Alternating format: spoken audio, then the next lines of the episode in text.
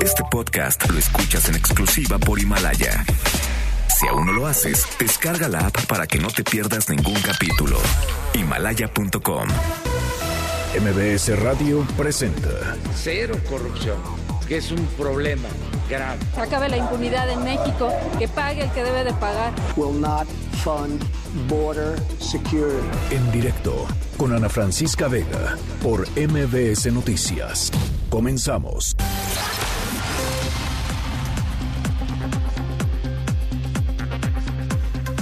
Son las 5 de la tarde con un minuto. ¿Cómo están? Me da muchísimo gusto que me acompañen aquí en directo a través de MBS Noticias. Yo soy Ana Francisca Vega y hoy es lunes 27 de enero del 2020. Saludos a todos los que nos ven a través de mbsnoticias.com. Ahí estamos de lunes a viernes de 5 a 7, nuestro streaming en vivo. También saludos, aprovecho de una vez, a toda la gente que nos está escuchando desde Reynosa, Tamaulipas, a través del 1390 de AM, a través de Notigape. Nuestras redes sociales ya se ven siempre abiertas para que podamos platicar y entrar en contacto en Twitter. Me pueden encontrar como arroba Ana F. Vega. En Facebook estoy como Ana Francisca Vega Oficial. WhatsApp, aquí en cabina, 5543 77 1025. Va de nuevo. 5543 77 1025. En directo. Gran honor para mí, no, no puedo imaginar. Cuando, era- cuando fui pequeño, Michael Jordan, Magic Johnson, Elgin Baylor, Jerry West, Bill Russell, esos eran los, los, mis ídolos que tienen que jugar con mucha pasión. Mucha pasión. Ama este juego. Tienes que amarlo con todo de ti. World champion Kobe Bryant. The NBA and the game of basketball will truly miss you, and I personally will truly miss you. And an 81 point game. From the moment I started rolling my dad's tube socks and shooting imaginary game winning shots in the Great Western Forum, I knew one thing was real. I fell in love with you. A love so deep, I gave you my all. From my mind and body to my spirit and soul. As a six year old boy, deeply in love with you, I never saw the end of the tunnel. I only saw myself running out of one. Cinco anillos de campeonato, un nombramiento del jugador más valioso, cuatro, cuatro All-Stars, ese era Kobe Bryant, que desafortunadamente ayer en la mañana, eh, en un accidente terrible, accidente eh, en helicóptero allá eh, cerca de Los Ángeles, California, falleció junto con su hija y varias personas más que iban en este helicóptero y la comunidad en California, en, en Estados Unidos, uno ve las planas de los principales diarios hoy en Estados Unidos y bueno, pues Kobe Bryant está ahí, el retrato de este gran, gran atleta y hacemos contacto hasta California con mi compañero Edgardo Moreno. ¿Cómo estás, Edgardo? Te saludo con mucho gusto. Gracias, buenas tardes, Ana Francisca. Y efectivamente, como tú bien lo señalas, la comunidad de California y de todo Estados Unidos, incluso internacionalmente, está lamentando la muerte de Kobe Bryant, quien se convirtió en un ídolo y está no solamente en el corazón de los anglosajones, sino también de los latinos. 20 temporadas en la NBA con los Lakers convirtieron a Kobe Bryant en uno de los íconos de la ciudad de Los Ángeles y su muerte ha impactado no solo a los que habitamos en esta ciudad, sino a toda la nación y en todos los campos. Deportistas de todas las disciplinas, políticos, artistas, religiosos, empresarios y la población en general lamentan la trágica muerte no solo de un gran deportista, sino de un gran ser humano, de un esposo, de un padre y amigo de la comunidad hispana. Kobe se casó hace 20 años con Vanessa Cornejo Urbieta, nacida en Huntington Beach, California, pero de padre mexicano y de madre irlandesa. Vanessa, quien adquirió el apellido de Lane cuando su mamá se casó con su padrastro, se encargó de enseñarle a Kobe a hablar español, a comer comida mexicana y sentirse orgulloso de la sangre mexicana de sus cuatro hijas. La mayor, Gigi, falleció junto a su padre en este accidente aéreo el día de ayer del cual se sigue la investigación Sí. y a esta hora nos confirman que solamente se han logrado recuperar tres de los nueve cadáveres. Kobe siempre agradeció el apoyo que recibió de la comunidad latina mientras militaba en los Lakers. Escuchemos. Muy importante eh, los fans eh, latinos porque cuando llegó aquí, esos fans eran los fans que me abrazaron más, con mucha pasión. Entonces yo le digo, dame dos años, tres años, voy a hablar un poquito de español. Ahora mi español no es muy bueno, pero puedo hablar un poquito, ¿no? Sí, entonces ellos significan todo para mí. Tener una esposa que es latina también es muy significante eh, de mis hijas. El duelo se percibe en todos los ámbitos. Hace minutos se conoció que el partido programado para mañana entre los Lakers y los Clippers ha sido pospuesto hasta nuevo aviso mientras se espera la información del homenaje que ya se está preparando para Kobe y los acompañantes que fallecieron en este trágico accidente. Termino comentándote que en la ciudad de Los Ángeles existen varios puntos. En el Paseo de la Fama, en Hollywood, en su estrella, por haber ganado un Oscar, son miles de personas que han llegado desde el día de ayer a depositar flores. Lo mismo en el Staples Center y así en otros puntos que son muy eh, simbólicos para la familia de Kobe Bryant. Esto es el reporte desde Los Ángeles. Oye, Edgardo, eh, platícame un poco eh, cómo van las investigaciones. Eh, tengo entendido que había un tema eh, que, tenía que ver con, con que había estado muy nublado ese día y que el helicóptero en el cual voló Kobe Bryant y, y, estas otras personas había logrado obtener un permiso especial para, para poder despegar, que incluso algunos de los helicópteros oficiales habían estado literalmente pues eh, estacionados porque no se les había permitido salir. El de él sí se le permitió salir con un, con un permiso especial. Eh, efectivamente, esto ha sido confirmado por las autoridades. Nosotros ya llevábamos 72 horas de estar bajo un clima bastante complicado, con mucha neblina hasta horas del mediodía. El vuelo de él era a las 10 de la mañana, un poquito antes de las 10 de la mañana, hora local, y sí eh, la policía dice que una de las probabilidades o de las hipótesis que se, está manejando es que la densa neblina pudo haber ocasionado algún tipo de problema en el aparato. Hace un momento se acaba de publicar una información no oficial de algunos pilotos de helicópteros que tienen experiencia en esa nave en especial y dicen ellos que eh, probablemente el piloto también hizo un mal cálculo cuando quiso aterrizar y no tenía la medida exacta y eso fue que causó el impacto y posterior incendio de la aeronave. Así que es probable que el clima eh, y probablemente también combinado con una falla humana la que haya ocasionado este terrible accidente. Entonces, eh, lo que lo que nos estás diciendo, Edgardo, es que el, el helicóptero ya estaba por llegar. El helicóptero salió del condado de Orange. Estamos hablando de unas más o menos unos 100 kilómetros de distancia hasta Calabazas y estaba llegando a su destino, donde había un partido de básquetbol en el que pertenecía a su hija y de que Kobe era uno de sus entrenadores. Estaban tratando de llegar a la zona pero la densa neblina no les permitía ver la zona de aterrizaje. Esa es, esa es, una de las hipótesis que se está manejando, que fue la neblina la que no les permitió ver a dónde tenían ellos que llegar. De acuerdo. Edgardo Moreno, te saludo hasta California. Gracias y buenas tardes. Buenas tardes. Y hago contacto ahorita hasta la ciudad de Miami, anda por allá porque por allá va a ser el Super Bowl este fin de semana. Mi querido Enrique Garay, comentarista deportivo, ¿cómo estás? Quique, te saludo con mucho gusto.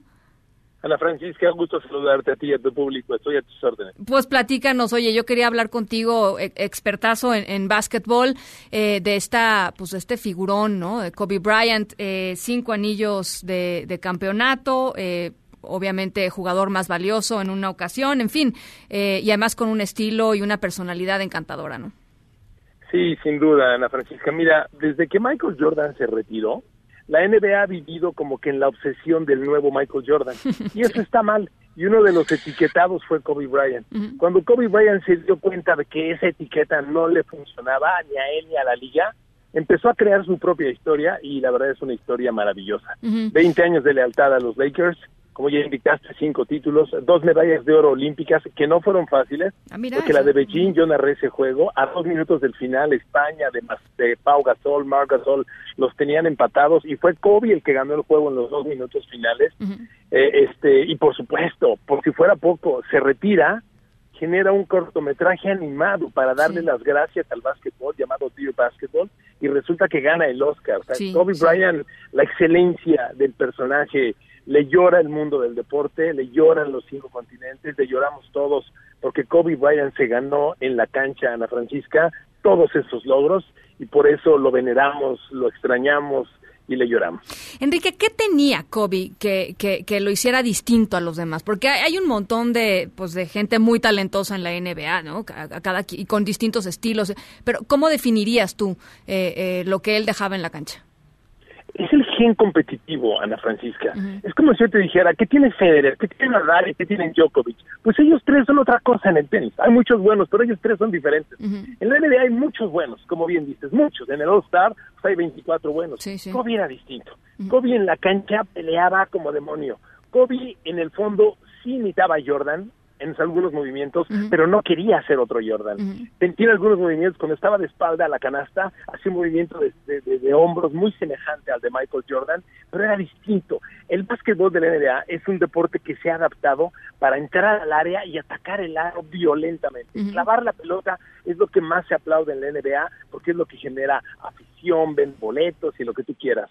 Para atacar el aro, pocos pocos como Kobe Bryant. Driblar, entrar, brincar. Si tú le pides al, YouTube, dame las 10 mejores canastas clavadas en la historia del NBA, Kobe debe tener mínimo dos o tres, porque es realmente un, fenómeno para eso. Y bueno, es lo que es, lo que vende la NBA, clavar el balón violentamente, y es solo parte de lo mucho que hacía Kobe, porque Kobe, atacando y defendiendo, te entregaba un juego de excelencia. A ti te tocó entrevistarlo, platícanos cómo, cómo fue eso fue una experiencia muy bonita, porque mira, pues estamos tú y yo en el mismo negocio. Cuando llegas a un personaje grande, pues te preparas, puede ser la única oportunidad en tu vida. Al reportear el deporte en México, pues mira, yo no hago menos nuestro deporte, pero los mejores atletas del mundo, pues no están en México, ¿verdad? Me encantaría vivir, no sé, en Los Ángeles. No siempre, no siempre, sí, sí, Exacto, ¿no? A muchos. Entonces, llegas al NBA y yo llego con Kobe, pues yo lo estudio, yo preparo mi entrevista y me doy cuenta que a los seis años vivía en Italia, que luego el papá se fue a jugar a Sevilla y que la esposa es mexicana. Yo dije, no, no, pues Kobe tiene que hablar español. y, entonces me la jugué, llegué con mi camarógrafo, que le mando un abrazo al Susu. Llegamos corriendo cuando nos quitaron el listón para iniciar las entrevistas en el Dream Team rumbo a, a los Olímpicos de Londres. Llegamos corriendo y le solté el verbo en español. Le dije, ¿cómo está Kobe? Me contesta, muy bien, amigo. Y hoy no, pues me sentí fascinado. Porque mira, no, no solo porque, porque te contestó en español y acertaste, sino porque te toma en serio, toma, te atiende tus preguntas, amplía la respuesta. Y tú dices, oye, gracias por darme, no soy de CNN, no soy de Los Angeles Times, vengo de México, no me hago menos, pero me diste una entrevista valiosa y eso pues a mí me marcó y me fascinó y desde entonces me hice fan de Kobe Bryant porque te repito, agradeces que tenga esa atención. Y cuando revisas te das cuenta que Kobe así era, Kobe hablaba italiano, hablaba español, ah, tú puedes encontrar expresiones de él en chino mandarín, no sé si lo dominaba, a lo mejor no, pero tiene varias expresiones en chino mandarín, sí, se preocupaba por llegar a la gente, por como la entrevista que acabas de pasar. Cuando él llegó a Los Ángeles dijo, a ver, si aquí hay genes latinos y mi esposa tiene sangre mexicana, que aquí me aplauden los latinos, yo tengo que hablar español. y eso habla de una personalidad distinta. Inteligente, simpático, ¿no? Este, con, con, mucha presencia, ¿no? Sí, con mucha presencia, sin, lugar a dudas.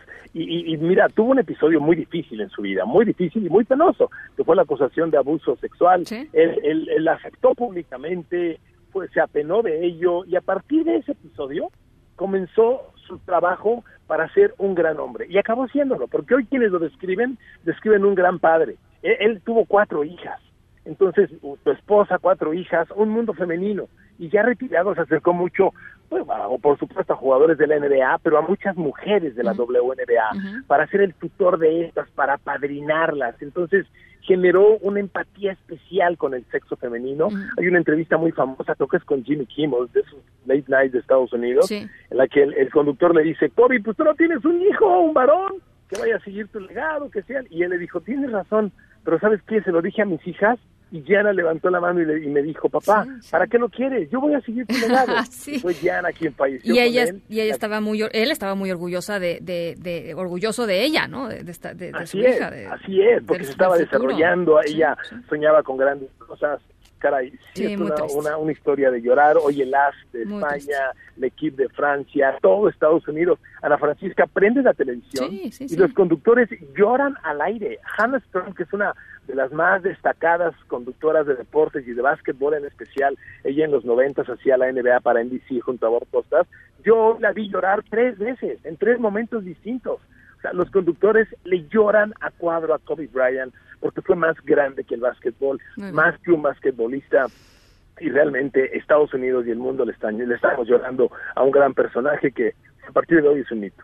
Oye, te voy a hacer una pregunta que a ver a ver qué tal. Este, a ver qué tal te cae. estás en Miami porque vas a cubrir el Super Bowl. Así es. ¿Dónde te gustaría más estar? ¿Estar en Miami cubriendo el Super Bowl o estar en Los Ángeles cubriendo los funerales de Kobe Bryant?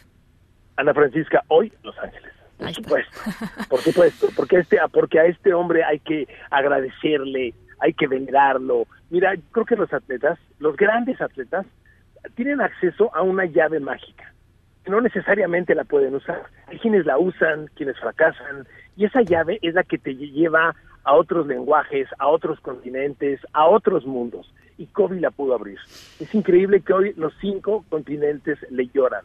Me encantaría estar ahí con él, llorar, porque aunque suene ridículo, pues también me, llegó, me, me sintió y, la gente del básquetbol lo lamentamos. Y es que otra cosa, Ana Francisca, la gente que tiene edad, los que tienen 50 o más, pues crecimos viendo a Michael Jordan, fue nuestro máximo. Pero la generación de hoy, los que tienen 15, 20, 30 de edad, pues de todo el mundo, crecieron con Kobe. Claro. Él es su gran ídolo y se acaba de ir.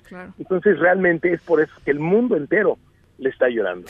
Bueno, pues a mí me encantó platicar contigo, eh, Enrique. De veras, gracias por, por tomarme la llamada. Gracias por compartir pues, eh, este, esto que para un periodista deportivo debe haber sido emocionantísimo, que es, literalmente entrevistar a uno de los mejores en la historia. Y te agradezco mucho y, y, y, buen, y buena transmisión este domingo, ¿cómo no?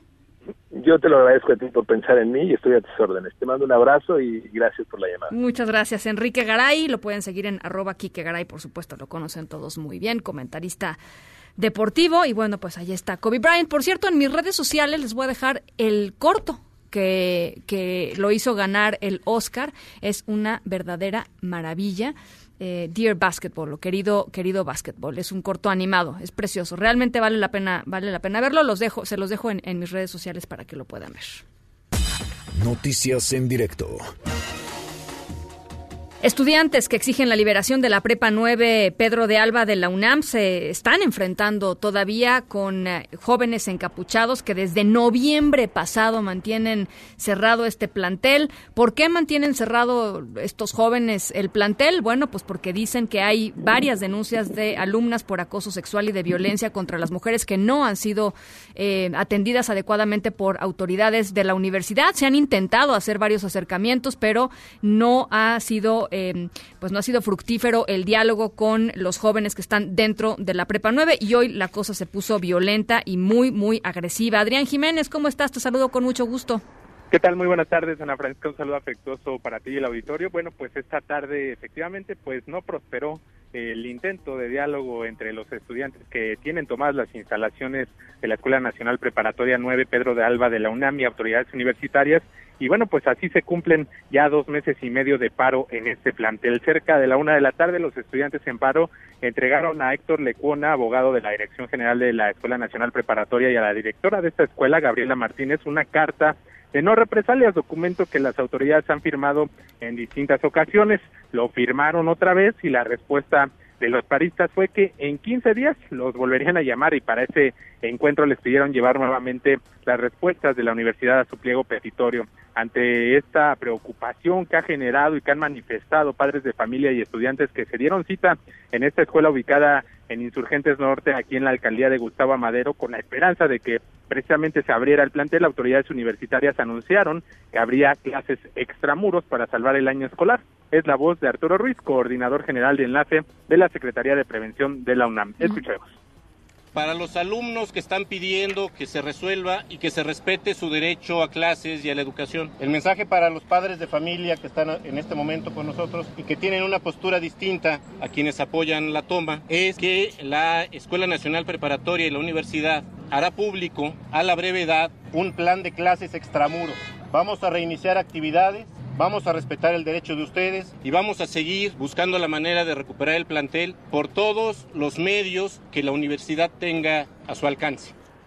La directora de la Prepa 9, Gabriela Martínez, se retiró de aquí de, la Prepa de las instalaciones y solo permanece Arturo Ruiz, coordinador general de enlace de la Secretaría de Prevención de la UNAM, también el, el abogado Lecona, Y bueno, posterior a esto se vivieron momentos tensos al grito de respeten el voto, liberen la prepa. Alumnos y padres de familia de la prepa 9 piden a los paristas devuelvan pues las instalaciones. Después de varios momentos de tensión donde hubo algunas detonaciones, algunos cuetones, el intento de recuperar las instalaciones de parte de estudiantes que quieren regresar ya a las aulas, se concretó pues un acuerdo para que una comisión de 10 de ellos dialogaran con los paristas. Y bueno, hace unos minutos eh, salieron ya a dar un mensaje.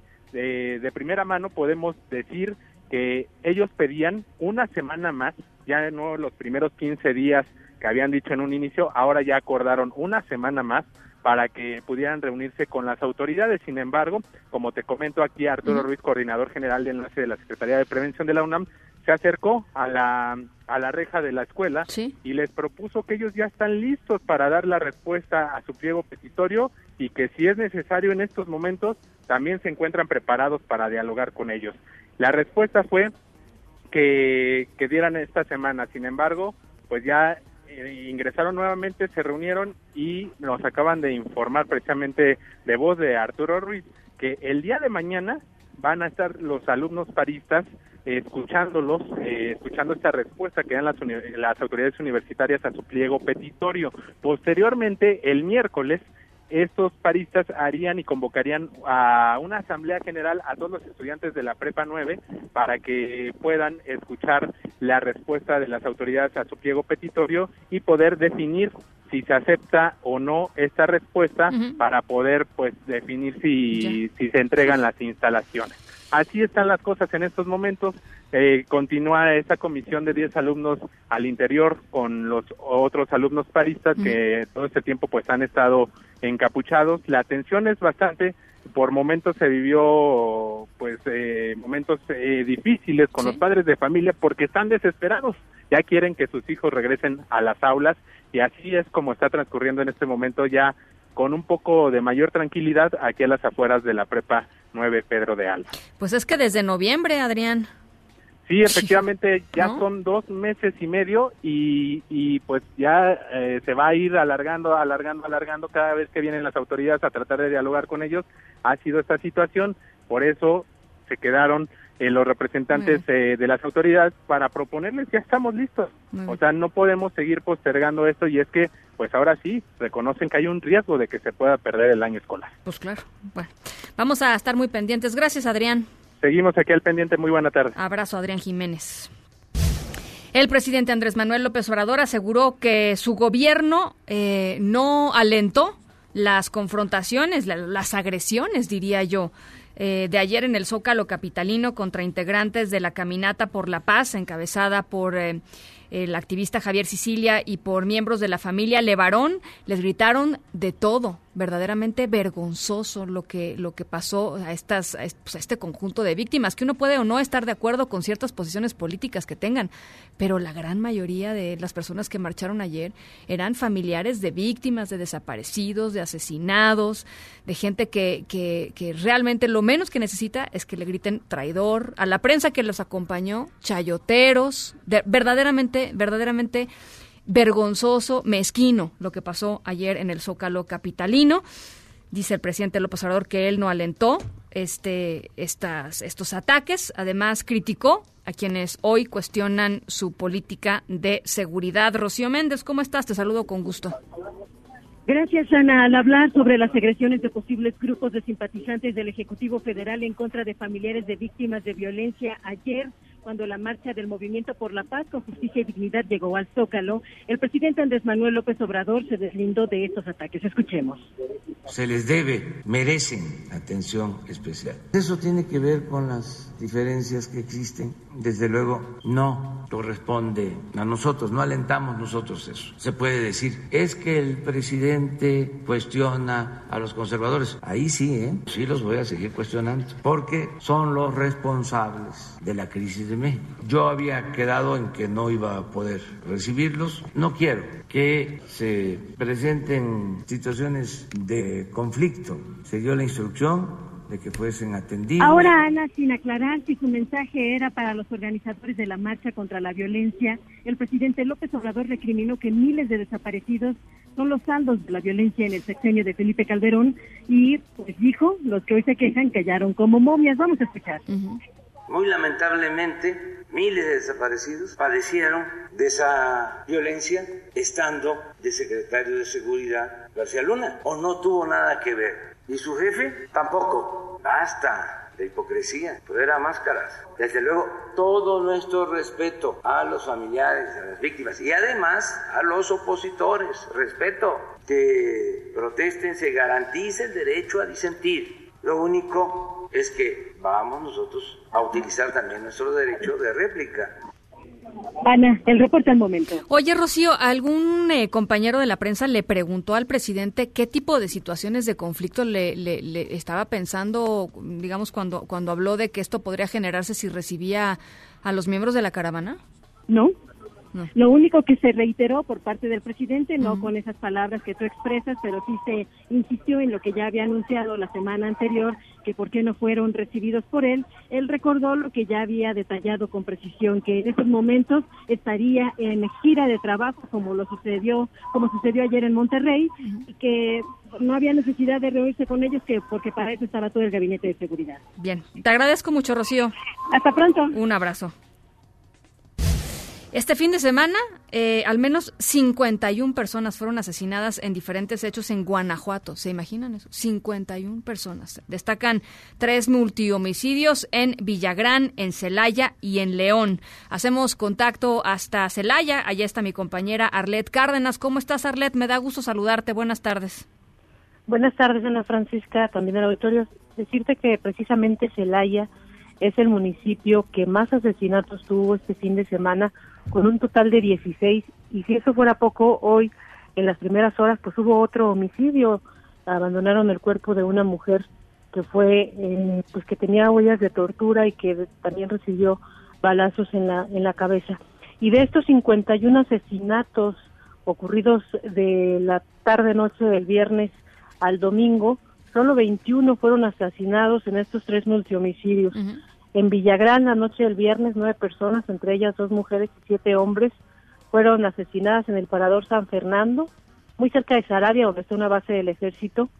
También la noche eh, del sábado, mientras cenaban, siete personas más, entre ellas un menor de cuatro años y una mujer embarazada, fueron asesinados por un grupo de hombres encapuchados que descendieron de tres camionetas y dispararon de forma indiscriminada en Celaya, en la colonia Tres Guerras, en, un pequeño puesto de, tacos y tortas. Y la mañana del domingo ingresaron a una casa en la colonia San José de Cementos, en León, y ahí asesinaron a cinco personas, además de que otra más está herida de gravedad. Hay también eh, asesinatos reportados en Yuriria, en Salvatierra, San Francisco del Rincón, en Tarimoro tres ayer, también uno en Salamanca, y también decirte que en Yuriria, si bien solo fueron dos víctimas la noche del sábado, para la madrugada del, del domingo, ahí resultaron nueve personas lesionadas porque también llegó un grupo a disparar contra algunas personas, pero lo que está ocurriendo en Guanajuato, pues es que ya son estos ataques a toda la gente que se, que se encuentre a donde llegan a asesinar a alguna persona y por lo menos resultan dos o una persona asesinada, pero también muchos lesionados. Y además de esto, pues se reportan dos, dos sitios con el hallazgo de eh, restos humanos semienterrados. Y finalmente decirte que no inició tranquila este lunes, como te mencionaba, una mujer asesinada en Celaya, también en Cortázar un trailero asesinado, en Salvatierra un hombre ejecutado, en Pénjamo dos más y en Yuriria un comerciante, Ana Francisca. Arlet, ¿y algún mensaje del gobierno del estado después de este saldo? Digo, 51 personas. ¿Algo, algo salió a decir el gobernador hoy, supongo, la comisionada de seguridad, algo. Pues hasta ahora no se han pronunciado. Eh, por lo general, cuando ocurren este tipo de hechos de alto impacto en temas de seguridad, eh, prefieren mantener silencio a veces hasta dos, pues tres días. Y bueno, eh, Después salen a decir que hay muchos detenidos, mm. pero pese a que anuncian detenciones hasta de 29 integrantes de algún grupo delictivo, los asesinatos se siguen registrando. Bueno, Arlet, te agradezco mucho este, este reporte. Arlet Cárdenas desde Celaya, Guanajuato. Quien sí se pronunció sobre esto que está sucediendo en Guanajuato fue el propio presidente López Obrador. Eh, esto fue lo que dijo. Los homicidios tenemos, sí, en promedio 15% en Guanajuato. Y sí, el fin de semana estuvo muy difícil en Guanajuato. Llegó al 20% de los homicidios nacionales solo Guanajuato. Y mm, estamos trabajando eh, para que se resuelva el problema de la inseguridad y de la violencia. Pero Guanajuato sí, se nos está este, saliendo de lo normal, elevó mucho la incidencia delictiva, homicidios, y son bandas que se están ahí confrontando. Bueno, pues eso es con respecto a Guanajuato. En el otro tema importante, la Organización Mundial de la Salud corrigió de moderado a alto el riesgo internacional por el nuevo coronavirus que surgió en Wuhan, China. De acuerdo con una portavoz, este ajuste a escala mundial se, se debió a un error de formulación, así es que de moderado a alto el riesgo. Mientras tanto, la Secretaría de Relaciones Exteriores informó que todos los mexicanos que están en la ciudad china de Wuhan o en sus alrededores, ahí donde se originó el brote de este coronavirus, se encuentran en buen estado de salud. A través de un comunicado, Cancillería indicó que las distintas representaciones de México en China ya están en contacto con, con estos mexicanos que, que, hasta el momento no tienen un reporte de enfermos y dos personas ya expresaron su deseo por salir de ese país. Uno de ellos, seguramente ustedes han escuchado en redes sociales, eh, el video circuló ampliamente, es Daniel Stamatis, un mexicano de 36 años, está ya en un doctorado estudiando arquitectura con bambú.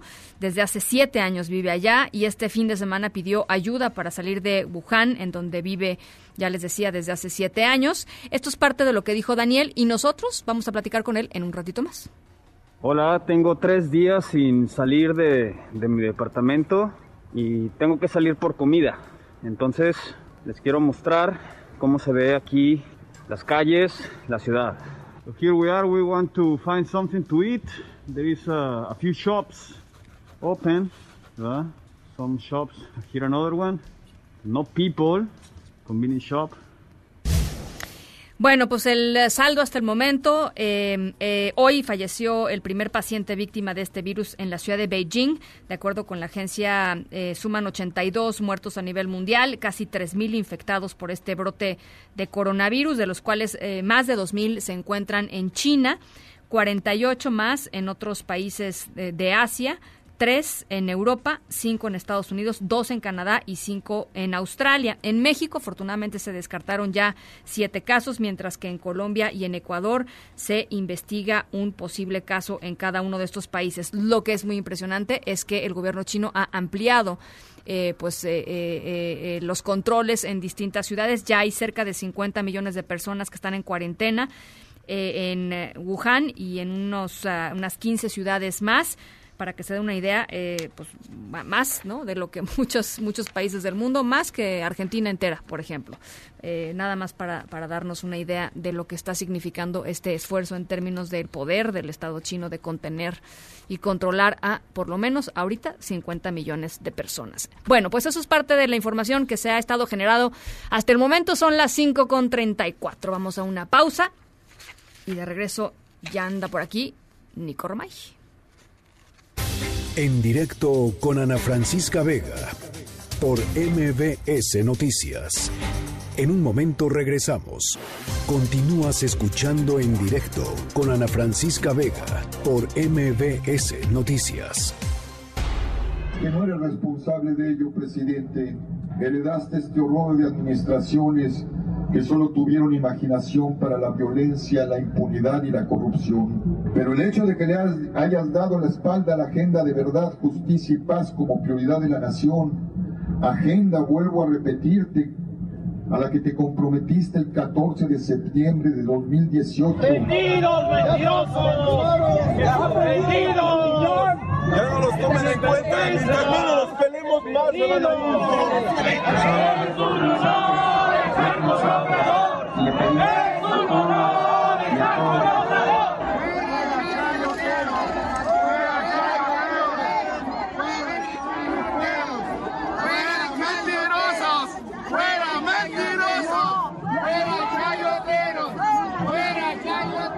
Sicilia no es mexicano, Sicilia no es mexicano, Sicilia no es mexicano.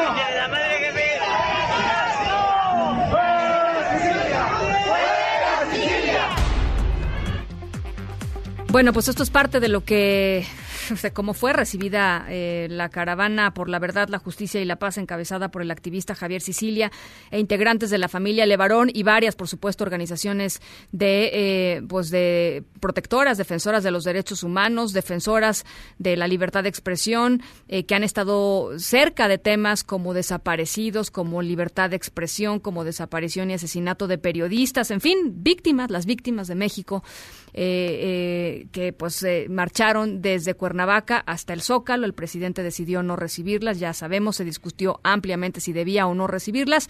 Eh, el caso es que cuando llegaron al Zócalo capitalino, pues fueron agredidas por un grupo de personas que eh, pues estaban, eh, digamos, claramente simpatizantes del presidente López Obrador y de, y de la llamada Cuarta Transformación. Ahí también acompañando a Javier Sicilia y a, la familia Levarón y a las, y a las víctimas que estaban haciendo esta caminata, estaba José Antonio Guevara Bermúdez, director ejecutivo de la Comisión Mexicana de Defensa y Promoción de los Derechos Humanos. José, yo te agradezco mucho que nos regales estos minutitos.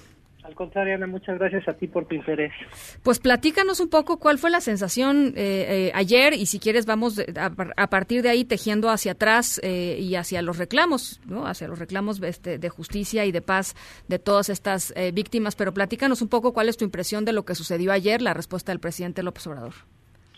Bueno, primero que nada, fue una fue una caminata muy eh, muy muy muy estimulante, eh, muy triste al mismo tiempo porque íbamos lado a lado con víctimas de la violencia de, los últimos 13 años en, este país, víctimas de violencia eh, cometida desde, desde la delincuencia organizada, pero también desde el Estado, no solo porque había personas que fueron víctimas directas de atropellos por parte de, militares, policías eh, municipales, policías estatales, pero también de procuradurías, eh, también por la desatención que han recibido por años en la investigación de los delitos por los ministerios públicos, las comisiones ejecutivas de atención, de atención a víctimas y del, y del renovado eh, también de la renovada Comisión Nacional de Búsqueda de Personas Desaparecidas. Entonces, eh, fue muy fue muy muy doloroso caminar a su lado pero al mismo tiempo muy estimulante ver cómo están eh, cada vez más dispuestas a salir a la calle a reclamar lo que las instituciones del Estado no han podido hacer, que es darles y cumplir con sus obligaciones en materia de justicia y de verdad y traer a México o lograr una política que nos permita vivir en paz y no estar viviendo con miedo todos los días de que algo nos va a pasar, porque las instituciones de seguridad y justicia no están dando los resultados que merecen.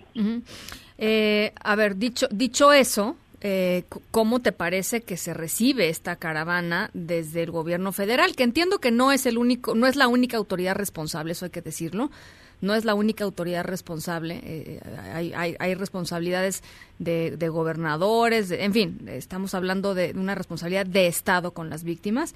Pero ¿cómo reciben ustedes, cómo recibes tú eh, pues esto, la, respuesta del presidente?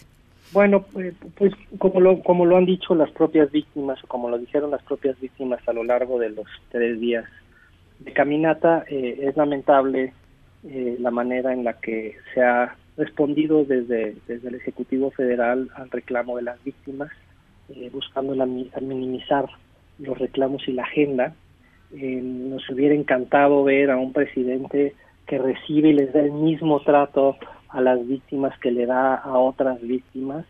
Eh, nos hubiera encantado ver a un presidente que cumpla con su promesa dada en septiembre de 2018 de establecer una política integral de verdad, justicia y reparaciones para las víctimas. Nos hubiera, nos hubiera encantado ver eh, a, una, a un Senado de la República representado por todos los partidos recibiendo las propuestas ciudadanas que se entregaron, en donde hubo una ausencia muy notoria de eh, Morena y de sus eh, partidos políticos aliados. Entonces, eso hubiera sido una respuesta a la altura de la problemática que estamos viviendo en el país, a la altura del sufrimiento de las víctimas y a la altura de su obligación como jefe de Estado de un país que ha atravesado tantos años de guerra y de violencia institucional. Entonces, eh, lo, lo, positivo de todo esto es que la marcha logró su cometido, que es visibilizar una agenda pendiente, una agenda que este gobierno ha querido eh, a, eh, atender de manera selectiva, con algunos casos, con algunas medidas que no necesariamente representan la totalidad de las víctimas ni la totalidad de las, del fenómeno victimológico.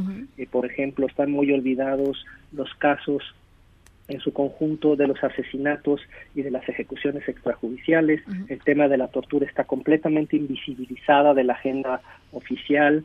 Los desplazados internos siguen siendo un pendiente de este gobierno que todavía no alcanzan a dar los pasos necesarios para atender de inmediato a las víctimas que tienen que salir de su lugar de origen huyendo de la violencia o huyendo de los crímenes a los que han estado expuestos. ¿Qué queda, José, cuando hay víctimas, eh, digamos, válidas y víctimas este, que, no son que no son tratadas o, que son más bien revictimizadas, porque en el fondo pues, es una revictimización? ¿Qué queda? ¿Hacia dónde, ¿Hacia dónde nos movemos, digamos, a todos los que nos preocupa en este país el tema de los derechos humanos, el tema de la reparación, el tema del acceso a la justicia, el tema de que, de que ya por favor dejen de, de, de, de tener que salir los familiares a las calles y acabar ellos mismos con palas y picos? Este, este, las, las fosas para encontrar a sus, a sus, a sus, a sus papás, a sus primos, a sus hermanos, a sus mamás. ¿Qué, sigue después de, después de este recibimiento? Bueno, yo, yo creería que dos cosas son muy importantes. Uno, que se reconozca de una vez, no lo hemos logrado en muchos años, pero que reconozcan los políticos de México que no tiene el país la capacidad o la voluntad para hacer frente a los desafíos en materia de verdad y justicia. si creen en los políticos de la cuarta transformación que las procuradurías del país, eh, la, la, perdón, la Fiscalía General y las demás fiscalías y procuradurías de los estados van a investigar eh, la cantidad de delitos eh, cometidos por sus propios funcionarios o en los que están involucrados redes de corrupción de políticos y empresarios en el país eh, pues la verdad eh, podemos esperar sentados a que eso suceda porque ya vimos que eso no es posible. No saben cómo hacerlo y cuando pudieran tener la capacidad de hacerlo, se van a encontrar con obstáculos eh, de las redes de protección con las que cuentan. Por eso creemos que se requiere una participación internacional que blinde esas investigaciones, que le dé objetividad a los mismos y que no tengan miedo de llegar hasta sus últimas consecuencias para llevar a juicio a expresidentes, exsecretarios de Estado, funcionarios actuales del gobierno, militares de alto rango que han estado involucrados en crímenes contra la humanidad desde la guerra sucia, pero también desde la guerra contra las drogas de Felipe Calderón y sus sucesivas políticas eh, de seguridad de estos últimos sexenios. Entonces, eso por un lado, reconocimiento que no somos capaces, pedir el auxilio internacional para que se establezca este mecanismo internacional para combatir la impunidad del que habla la propuesta ciudadana que se entregó, eh, también para crear una comisión de la verdad eh, que permita conocer cuál es la dimensión de la violencia y de la crisis que se ha vivido a lo largo y ancho del país, que las víctimas tengan un espacio seguro al que se puedan acercar para, para narrar su historia, para que puedan describir cuáles fueron los hechos victimizantes y esta comisión de la verdad pueda determinar cuál fue la profundidad del daño que se ha generado, quiénes son los responsables y con eso permitir que el mecanismo a que me refería antes pueda llevar a cabo investigaciones penales para llevar a juicio y castigar a los responsables, tanto del gobierno como de las organizaciones criminales que han cometido estas atrocidades. Bien, bueno, pues José, oye, eh, una última pregunta, José. Eh, ¿Cómo viste a Javier Sicilia? ¿Cómo viste a los Levarón en términos de ánimo después de lo que pasó ayer?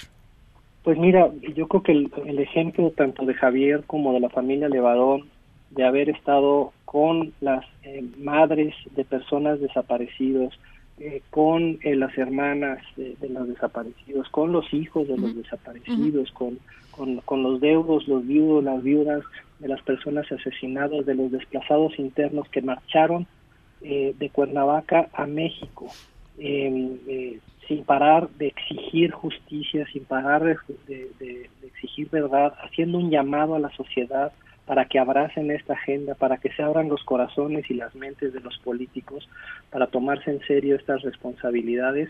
Creo que fue ejemplar. Eh, debemos estar como sociedad muy agradecidos con Javier, eh, eh, con Javier Sicilia, los Levarón y con todas las víctimas que caminaron al, al frente dando el ejemplo de entereza y de, eh, y de entereza y de fuerza para luchar por lo que por lo que tanto le debemos como sociedad. Bien, pues eh, te agradezco mucho, José, esta, esta mirada a lo que sucedió estos últimos días y por supuesto seguimos en comunicación. José Antonio Guevara, director ejecutivo de la Comisión Mexicana de Defensa y Promoción de los Derechos Humanos. Gracias, José. Gracias, Ana, y gracias a los medios de comunicación también. Yo creo que el, el, el, el, el, hecho de que acompañaran la marcha con ese cuidado, que estuvieran reflejando los reclamos de las víctimas, las exigencias, eh, cada uno de los casos o muchos de los casos que ahí se, que se, se, ventilaron, casos nuevos, algunos de ellos, fue, fue indispensable y yo creo que eso ha permitido que esta caminata tenga el eco, el eco necesario para mover las conciencias y las mentes de los políticos en turnos que se niegan a reconocer la problemática del país. Te mando un abrazo, José. Muchas gracias, Ana. Hasta gracias. Luego. En directo.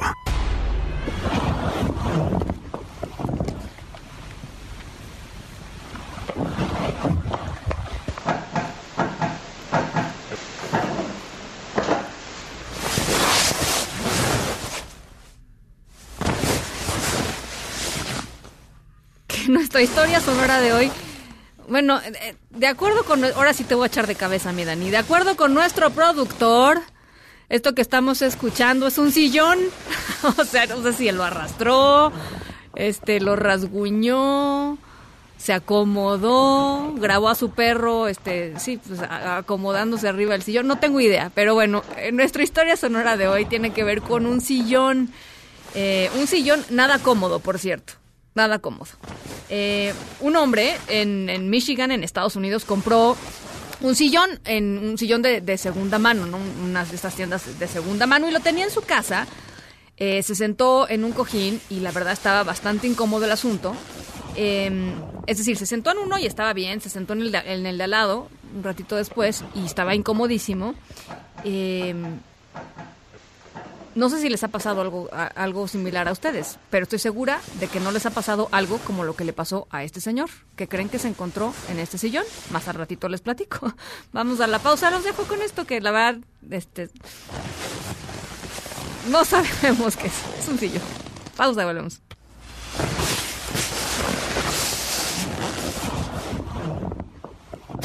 En directo con Ana Francisca Vega por MBS Noticias. En un momento regresamos. Continúas escuchando en directo con Ana Francisca Vega por MBS Noticias. Epicentro. Epicentro. Epicentro con León Krause. Querido León, ¿cómo estás? Hola Ana, ¿cómo estás? Te, te saludo afuera del Staples Center en, en la ciudad de Los Ángeles que el día de hoy es eh, de verdad una, una, ciudad en shock. Conmocionado. Después de la muerte, después de la muerte de su, de su mayor ídolo en este deporte que a mí me es relativamente ajeno, pero no a ti, que eras una extraordinaria basquetbolista. ¿no? no, no sé si extraordinaria, pero pues sí le echaba ganas. Le echaba Extraordinaria basquetbolista. le echaba ganas, le echaba ganas. Este, sí, sí, la verdad me encantaba el basquetbol, sí, debo decirlo. Y, y, y súper fanática de Kobe Bryant, sí, además la verdad. Sí, era un hombre, un hombre notable por, por muchas, muchas razones. Eh, estuvo en Los Ángeles eh, toda su carrera, desde que a los 18 años se vistió por primera vez eh, con el uniforme de los Lakers, hasta 20 años después, que cinco campeonatos más tarde decidió, decidió retirarse y ayer pues perdió la vida en este accidente de helicóptero, junto con él, su hija y heredera directa eh, de apenas 13 años de edad. Tremendo, y evidentemente, Ana, pues las, las, uh, las investigaciones se han concentrado en las condiciones eh, climatológicas. Este helicóptero que despegó con permiso especial para volar, a pesar de que ni siquiera los helicópteros de la Policía de Los Ángeles estaban volando, dadas las condiciones de neblina en la zona, allá en las montañas de Santa Mónica. En fin, una investigación larga, pero lo que te puedo decir es que aquí en el Staples Center hay cientos de personas y el, el ambiente es eh, de verdad sombrío, de profundo dolor. Oye, el León, pero ¿quién dio ese permiso para volar? O sea, Pues eh, eh, esa, eh, esa es ah, esa es digamos una de las ah, de las preguntas eh, centrales.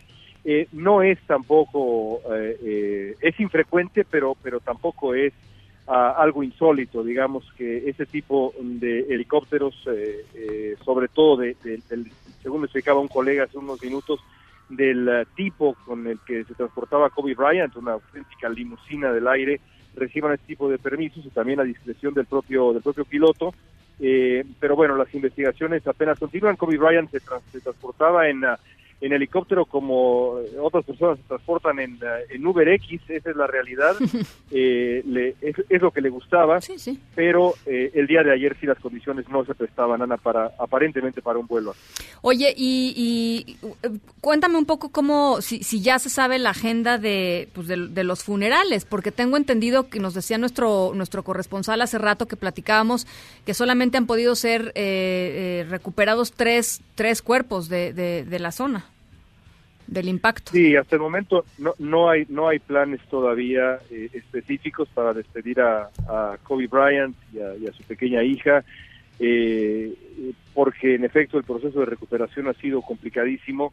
En la zona donde se estrella el helicóptero, cerca de Calabazas, en la montaña de Santa Mónica, es una zona remotísima y ha sido un proceso de verdad muy largo y lo están también tratando de hacer con sumo cuidado, Claro. dada pues dada la, la identidad de quien de quien falleció Claro. y el shock que implica para esta ciudad y bueno, olvídate de la ciudad para las familias involucradas, Claro, claro. que es lo que más importa.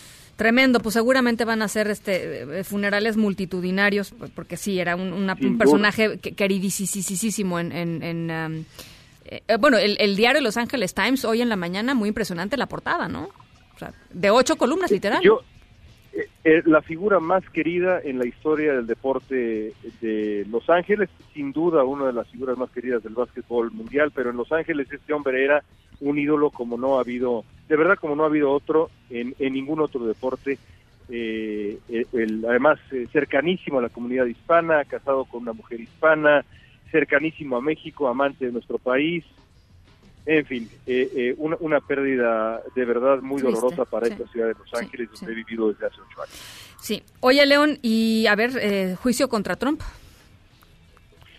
Pues el juicio contra Trump se ha complicado para los republicanos porque después de que se conociera la noticia de que el libro de próxima aparición de John Bolton, este este ultraconservador que fue un hombre cercanísimo a, a Trump, su asesor de seguridad nacional, eh, revelara o, o va a revelar en este en este libro que en efecto las cosas se dieron tal y como sospechan y eh, todavía peor en cuanto a la a la presión del gobierno de Donald Trump al gobierno de Ucrania. Ahora los senadores republicanos, Ana, pues están de verdad contra la pared eh, eh, con, con esta solicitud de, de la comparecencia de testigos, Claro. empezando por el propio Bolton. Si deciden no hacerlo, se van a meter en eh, problemas todavía mayores con la opinión pública estadounidense. ¿Y tú crees que sean simplemente problemas de, eh, con, eh, con- eh, con la opinión pública o podrían haber algún mecanismo ahora sí legal para obligarlos a, a aceptar testigos? No.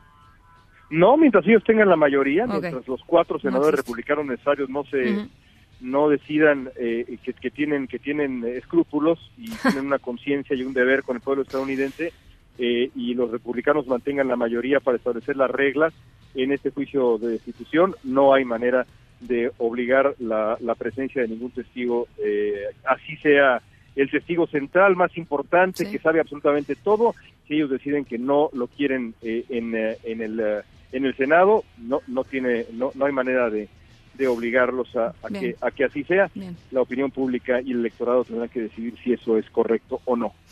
Bueno, pues entonces, este, sí, como dice, se puso, se puso bueno y, y, y si esa presión efectivamente llega a estos cuatro congresistas, eh, eh, cu- cuatro eh, republicanos necesarios, eh, la, la cosa estaría complicadísima para el presidente. Habrá que ver. Así es, así es. Muchas Avanza poco a poco el juicio, pero hay que seguirlo. Muchas gracias, León. Gracias a ti. Te mando, Saludos. un, te mando un abrazo, León Krause, allá desde Los Ángeles, California. Ya lo escuchamos desde el Staples Center, allá en Los Ángeles, California. Vaya, con este asunto de Kobe Bryant y pues, su, su trágica, trágica muerte ayer a eso de las 10 de la mañana. Las 5 con 58, vamos a una pausa y regresamos con más. En un momento continuamos en directo con Ana Francisca Vega. Continúas escuchando en directo con Ana Francisca Vega por MBS Noticias. Deportes en directo con Nicolás Romay. Nico Romay. ¿Cómo estás, Ana? Muy bien, ¿tú? Bien, bien, consternado como todos. Escuchaba Sí, con atención a León Krause. Eh, la realidad es que desde la una de la tarde se paralizó no solamente el mundo del deporte, sino el mundo en general, lo cual nos da una perspectiva clara de lo que era Kobe Bryant para el deporte, de lo que significaba. Y, y de esos eh, momentos que nos dejan en claro qué tan frágil es la vida, ¿no? Sí, caray. que en un abrir y cerrar de ojos te, te cambia todo. Eh, eh, lo he dicho de- desde la mañana. Eh, nadie te prepara para morir, ¿eh? Nadie te prepara para No, morir, pues nadie no. te enseña para No, morir, ni para que se te mueran seres cercanos. Pero sí hay ese pretexto de decir, pues la edad y es una persona mayor, o hay determinada enfermedad que te va haciendo a la idea y que te va... es una- es un- Aquí de repente en un abrir y cerrar de ojos te cambia todo. Se Sí. despidió de su esposa, se despide de todos diciendo, ahorita vengo. Voy a un partido de béisbol, partido básquetbol y... nunca regresó, ¿no? Entonces, yo creo Sí, que ese tremendo. golpe es todavía más, más eh, duro y pendientes de toda la expectativa que se está generando en la NBA, aunque sí quiero ser muy enfático en que el lado humano es lo más importante ahorita. ¿Tú crees que a la esposa y a la familia le interesa si se cambia el logo de la NBA o si se hace un partido? Les da idéntico, ¿no? Sí. Entonces, yo creo que ahorita prudencia ante todo, sí, el luto, el duelo, porque fue un hombre sumamente importante, pero creo que este momento es de la familia, ¿eh? Sí, y hasta que ellos estén listos y hasta que ellos se recuperen. ¿eh? Totalmente, totalmente. Triste lo que, lo que se vive, pero bueno, Ana, es semana de Super Bowl. Eh, platicábamos en Marca Claro con Alberto Lati, que está en Miami, y nos decía, pues me encantaría hablarles de, de Super Bowl y de NFL y de los equipos, pero todo es Kobe, Kobe Bryant, Bryant. todo es Kobe Bryant. Pero bueno, sí nos hizo muchísima referencia en que los vuelos están a reventar, sea de donde llegues. Ya Miami es un sitio turístico espectacular. Eh, los hoteles están al triple, los restaurantes están al triple. Va a ser una semana muy buena para Entonces, Miami. los jefes de Kansas City contra Los mis, 49 mis de San- 49 de de San, San Francisco. Mis 49 de San Francisco, que tú decías que no eran favoritos, ¿verdad? Yo decía, no, de lo- yo decía que de la llave de 49 de San Francisco y Green. Bay iba a salir Ah. el, el- El- el el campeón. ganador, el ganador, ¿no? Yo sí pongo a los 49 de San Perfecto. Francisco un pasito ahí, pero los bien. movios de las apuestas están cerradísimos. Me parece que Kansas City es favorito por un punto, Mm. lo cual nos habla de que la Nada. distancia es prácticamente nada. Eh, lo hace muy bien la NFL en cuestión de día de medios, ya llegaron los equipos, ya están hablando con la prensa, eh, los dividen muy bien, todos los días va a haber información, todos los días van a estar calentando el gran evento, así que va a ser una semana interesante, una semana larga en donde tendremos que estar pendientes de, de la NFL. Y también, Ana, fue un fin de semana movido para la Liga MX, jornada 3 ya de la Liga MX, contra todo pronóstico, los Pumas son líderes de la competencia presentaron refuerzos y la verdad es que no pensábamos que era un equipo como para competir. Le ganaron a Monterrey el día de ayer 1 por 0. Y con Pero ¿cuántas jornadas? Van poquitas, Tres ¿no? jornadas, Sí. sí. tres jornadas. Y América y Monterrey tienen un partido menos, también hay Ya. que decirlo. Pero bueno, a ver, que sorprende lo de, lo de Pumas. Otros resultados, Querétaro le ganó a Puebla 1 por 0. Tijuana y América empataron 0 por 0. Jugaron el viernes y ojo, que el América se tardó más o menos 6, 7 horas en despegar de Tijuana a la Ciudad de México por neblina. Entre neblina y que llegan muchos vuelos que vienen de Asia a Tijuana y el aeropuerto colapsó, literalmente colapsó porque están eh, eh, con medidas de seguridad extremas. Por el asunto del Por el, coronavirus, el ¿no? asunto del coronavirus. Eh, el América se tardó ocho horas en el aeropuerto Uf. para poder salir. Entonces ya te Han de haber estado muy contentos No, los- estaban los- ti- tirados. Hay una foto de, de Giovanni Dos Santos, dormido, literal dormido, Ah, sí, en la lo sala de vi, lo vi, lo vi. Y se acercó un aficionado Sí, sí, y se tomaba foto con él. Dormido y este, eh, este, y el otro haciéndole literal fotobomba Pues sí, ahí foto. al lado. Y, y- y puso gracias por la foto y yo, y yo dormido. Pero bueno, estuvo mucho Se tiempo. en- entiende, se en- entiende, En, la América, en el aeropuerto. Oye, más resultados. Cruz Azul le ganó a Santos también sorpresivamente. Chivas empató con Toluca de los más llamativos 2 a 2. Pero sí, como dices, esto apenas empieza. Sí. Jornada apenas 2. Y esta semana tenemos Copa MX. Así que habrá que estar pendientes de la Copa MX también el día de mañana martes que juega Chivas contra Dorados. Recordar que Chivas tiene que remontar. Perdió 2 por 1 en la ida. Así que mañana Chivas en Copa MX que sería un fracaso totote si Chivas queda eliminado en octavos de final de Copa MX, ¿eh? con el plantel que tiene y con la ilusión que generó y tantas historias, sería un escandalazo que quedan eliminadas. Pero bueno, iremos contando también. Buenísimo. Gracias, Nico. Gracias a ti, Ana. Linda, linda semana. Igual. Las seis con seis. Vamos a otras cosas. Directo.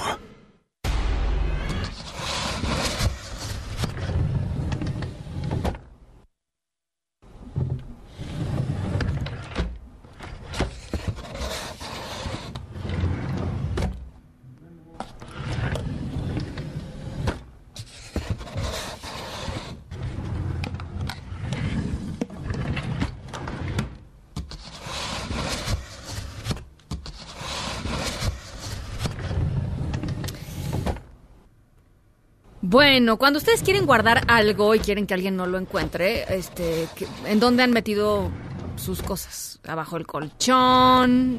Luego hay gente que pone cosas adentro del congelador, por ejemplo, ¿no? Vacían un bote de leche y ponen cosas en el, en el refri. Este, en fin, ¿no? Cada quien tiene sus mañas, sus secretos. Bueno, eh, pues una persona, una persona hace mucho tiempo guardó algo en, en- en una caja y decidió este pues que la mejor idea era quitarle eh, el relleno a un cojín, meter la caja, volverlo a rellenar y pues ya con eso iba a estar este, su, su- su posesión segura. ¿Qué pasó con esto? ¿Y qué tiene que ver con el sillón que compró el señor? Al ratito les platico. Vamos a la pausa, regresamos. En un momento continuamos en directo con Ana Francisca Vega. Una voz con transparencia. Una voz objetiva. Una voz plural. Una voz plural. Esto es En Directo con Ana Francisca Vega. En directo, MBS Noticias.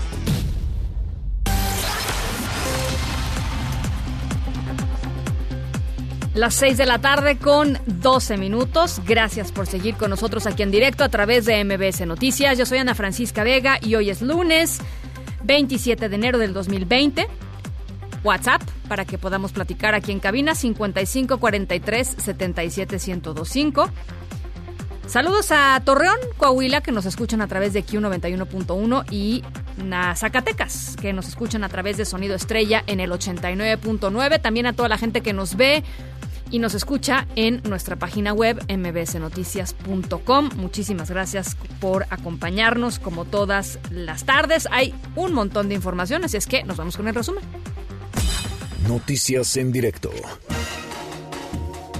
En China no hay reporte de mexicanos enfermos por el nuevo brote de coronavirus, esto de acuerdo con información que dio a conocer la Secretaría de Relaciones Exteriores. Hay que decir, eso sí, que la Organización Mundial de la Salud corrigió de moderado a alto el riesgo internacional por este nuevo coronavirus.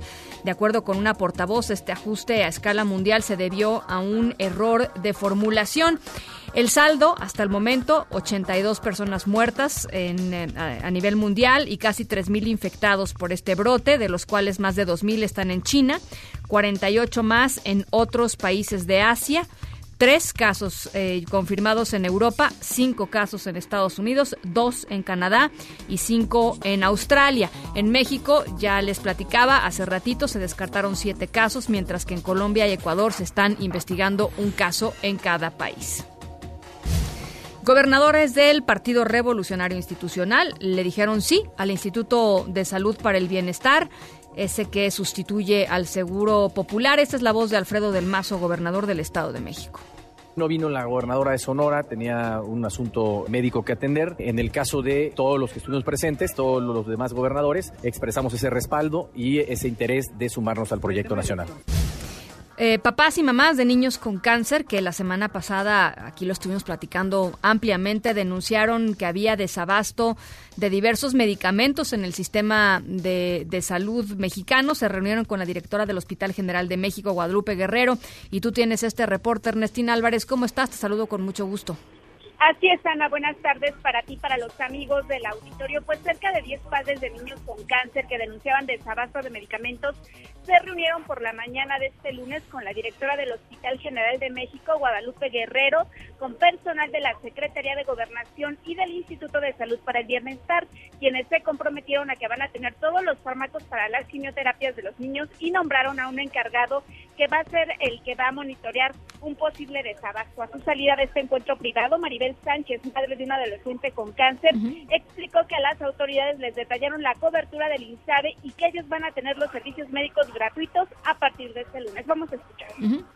Ya nos dijeron que en medicamento van a hacer lo posible porque no nos falte el medicamento, el material para el mantenimiento de, de las quimios y lo que nos abarca el, el INSABIT. También hablamos con el, el encargado que nos cubre lo que son los tratamientos de nuestros hijos y internamientos Era un encargado de urgencias. Sí, es el licenciado Guillermo Colina, ¿no?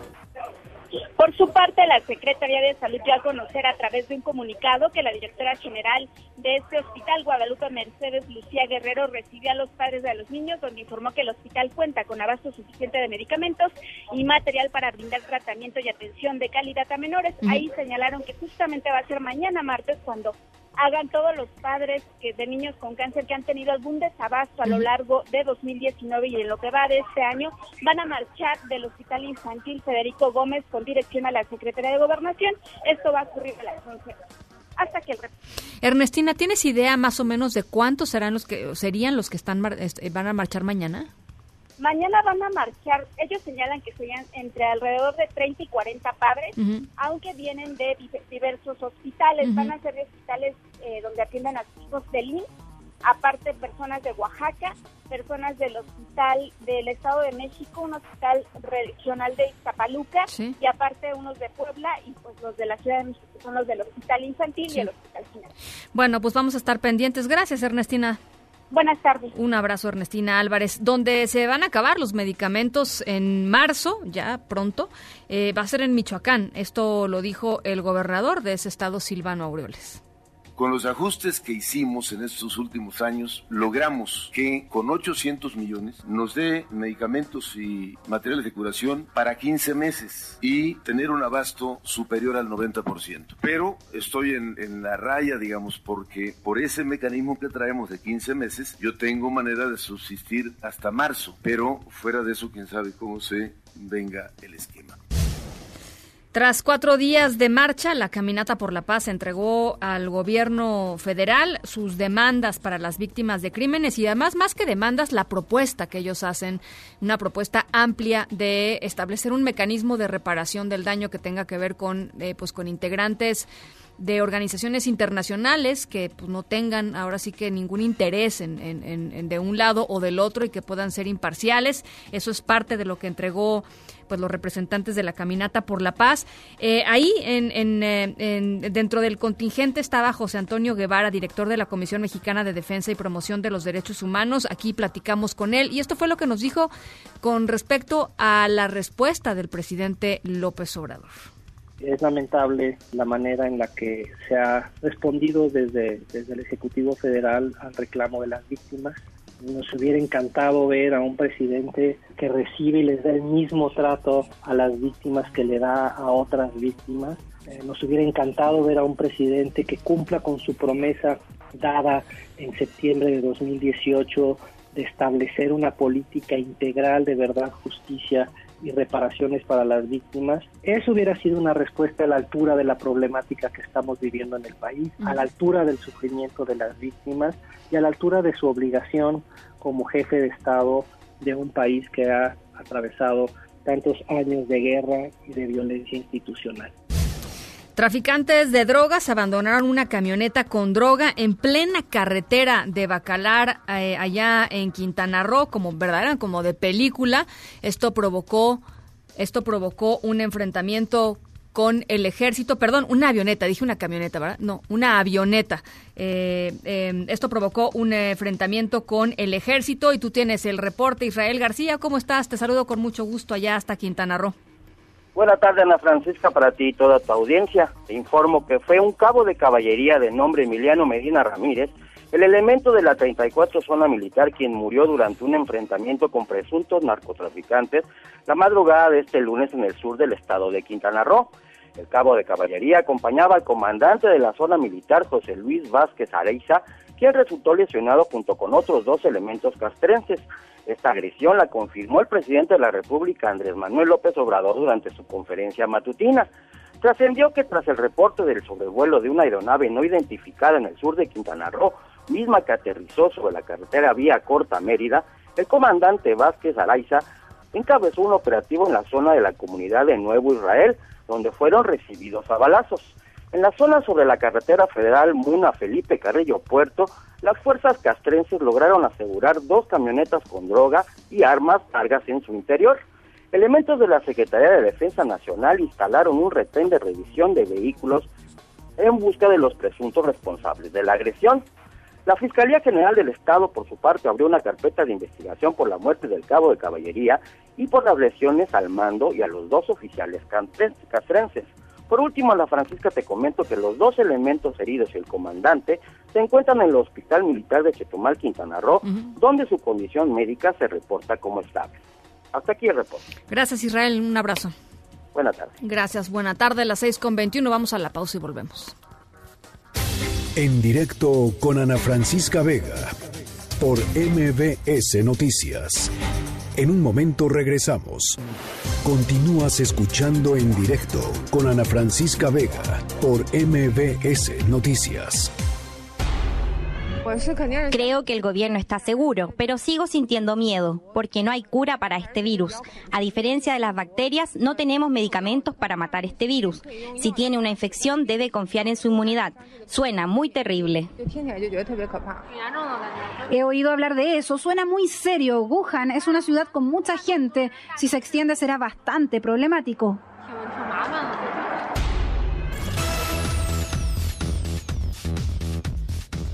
Ya les decía al inicio del programa, estamos eh, haciendo comunicación con Daniel Stamatis, este ciudadano mexicano que está allá en Wuhan, en China. Y por lo pronto, pues muchísimas gracias por tomarnos la llamada. Daniel, ¿cómo estás? ¿Cómo te encuentras? Gracias a ti, Ana, por tu tiempo, a tus órdenes. Me encuentro bien, de salud 100% bien, este, con ganas de salir de la ciudad por la situación y trabajando en ello. Platícanos un poco cómo, cómo, es, cómo, has sido, cómo ha sido tu día a día desde que llegaste el 17 de enero, llegaste allá de regreso, ¿no? Sí, sí, o sea, yo fui a un compromiso familiar a México del 11 al 17.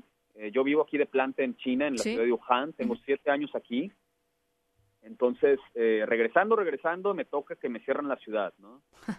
Eh, sí, desde entonces, nada, solo el supermercado está abierto no hay metro, no hay taxi, no hay camión, eh, no hay tiendas, no hay lavandería, no hay nada. Y listo, aquí en el departamento, eh, tratando de encontrar la manera de, del éxodo, ¿verdad? ¿Cómo, ¿Cómo está la gente? ¿Cómo te sientes tú pues, en la ciudad? Entiendo que, como tú dices, nada más sales de pronto para comprar comida y etcétera. ¿Cómo están los supermercados, por ejemplo?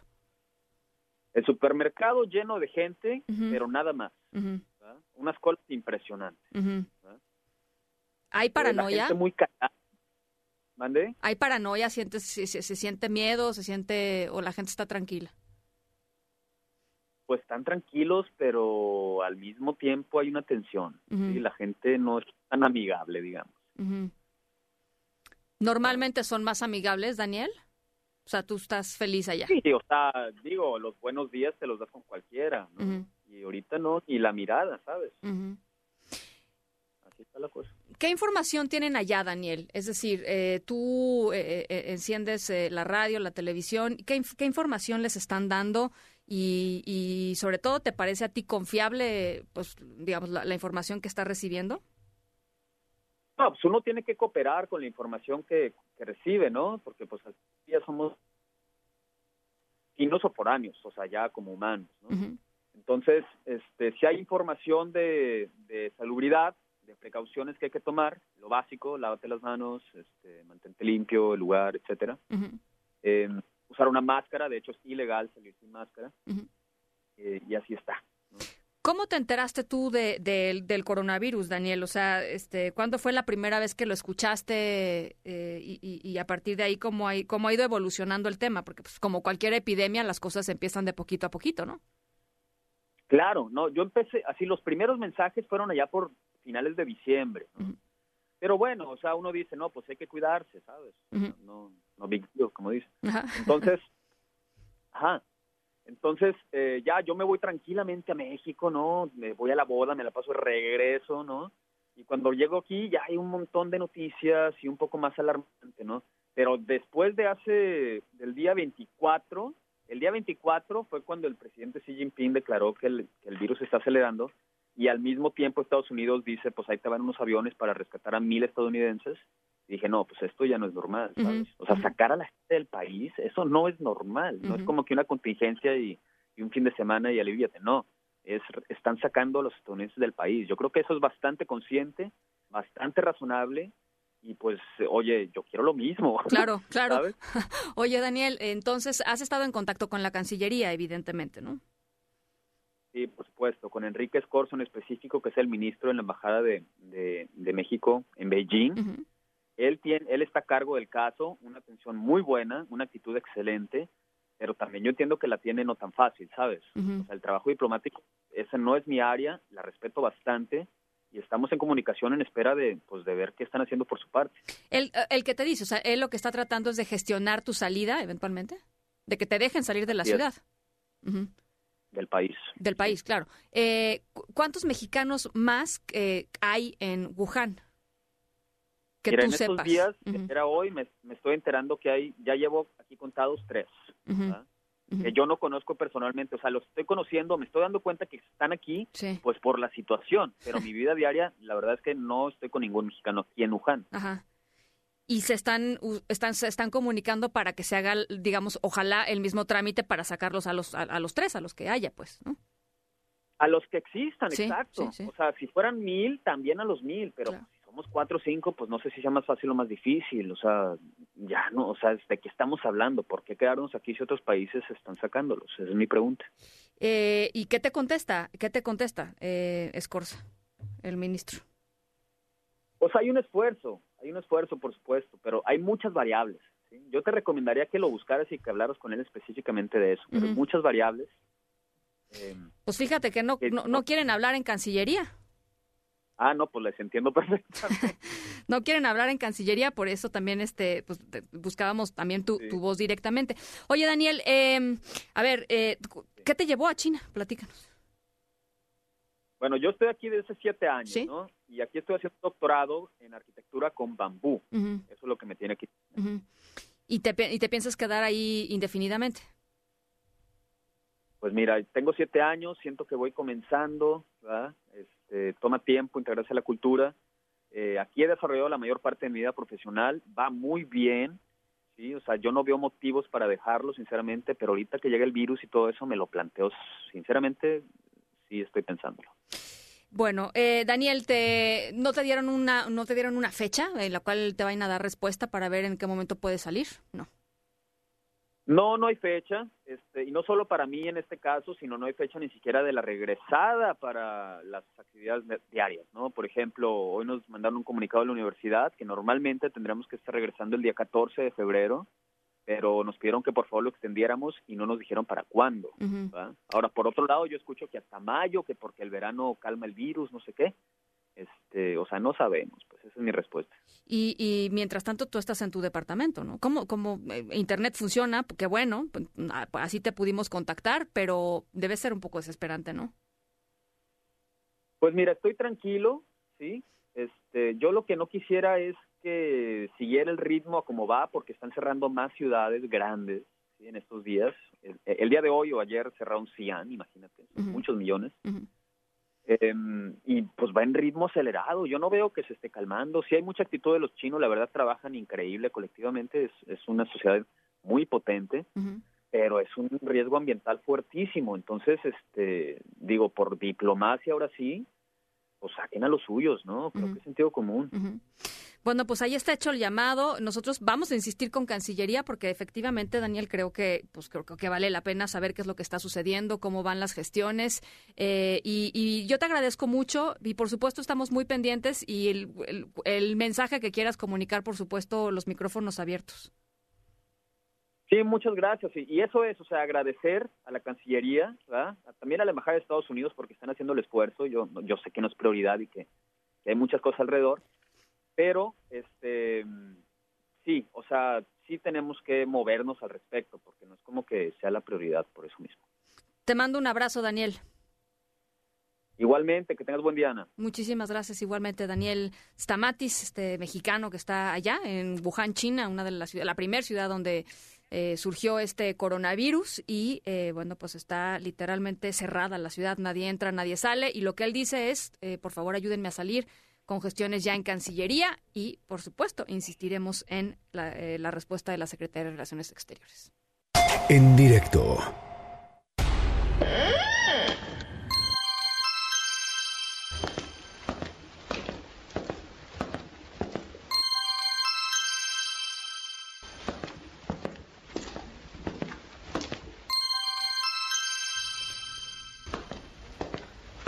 Un hombre de nombre Howard Kirby entró a una tienda en Michigan, en Estados Unidos, y compró un sillón, ya les platicaba, compró un sillón de segunda mano.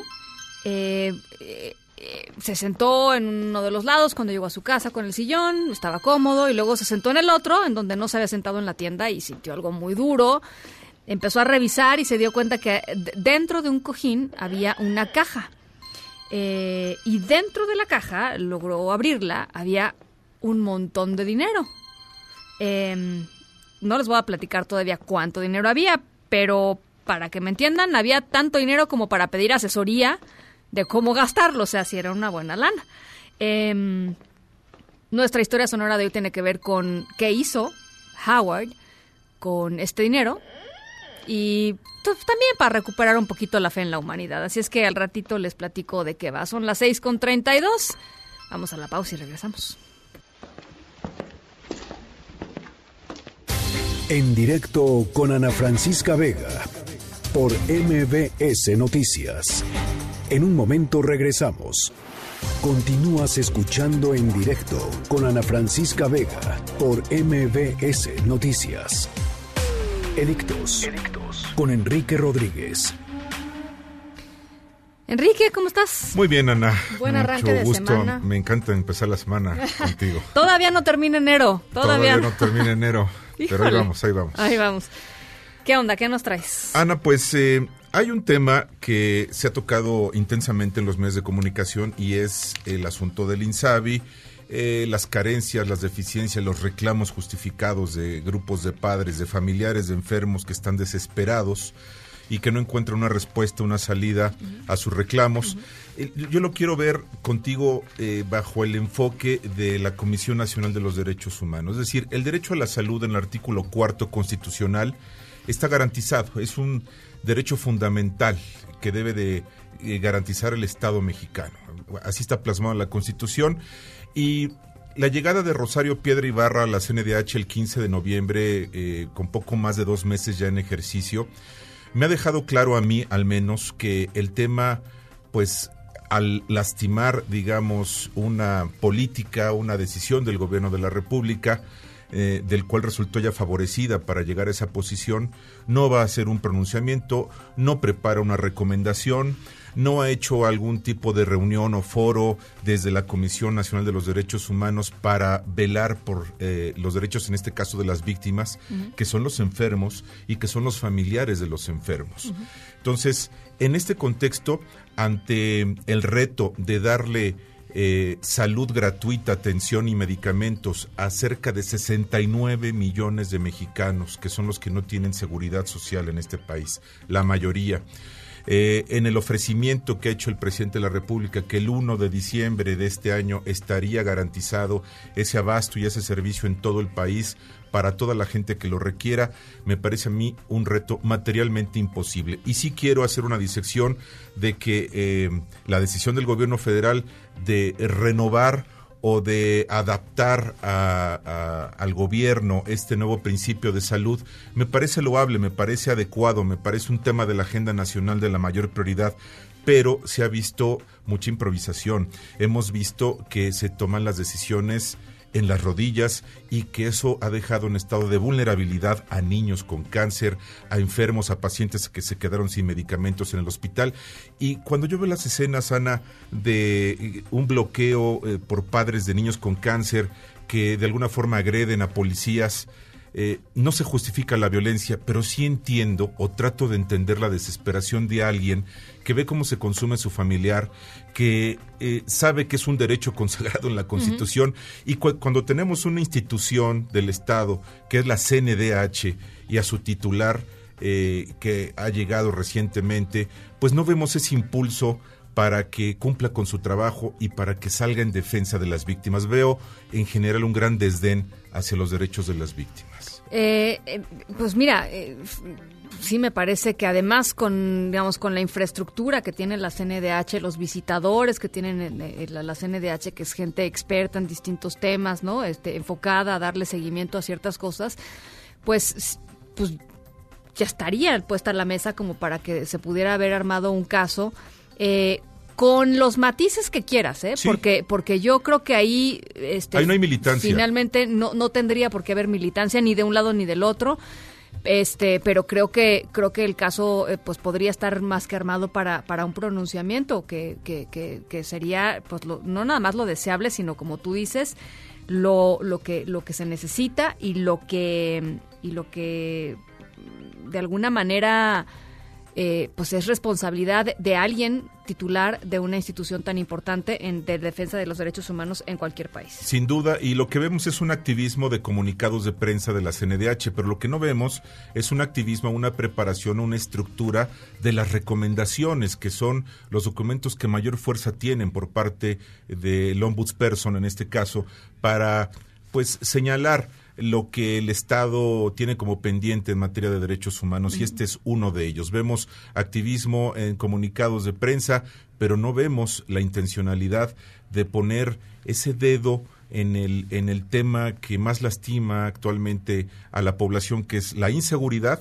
y la falta de protección al derecho a la salud. Entonces, ojalá que en estos poco más de dos meses que lleva eh, Rosario Piedra Ibarra al frente de la CNDH haya tiempo para reflexionar, para redireccionar, aunque yo mantengo esa duda de que me queda claro no habrá ningún pronunciamiento que afecte políticamente al presidente de la República. En su comparecencia de hace unos días eh, ante la comisión permanente, la verdad llamó mucho la atención una de las frases que dijo porque hablaba de, justamente no todos estos problemas que ahí están y ella decía que eh, pues que de alguna manera la CNDH acompañaba este, estos tiempos de cambio, ¿no? Un, poco sin, sin hablarlo así y pues me parece gravísimo.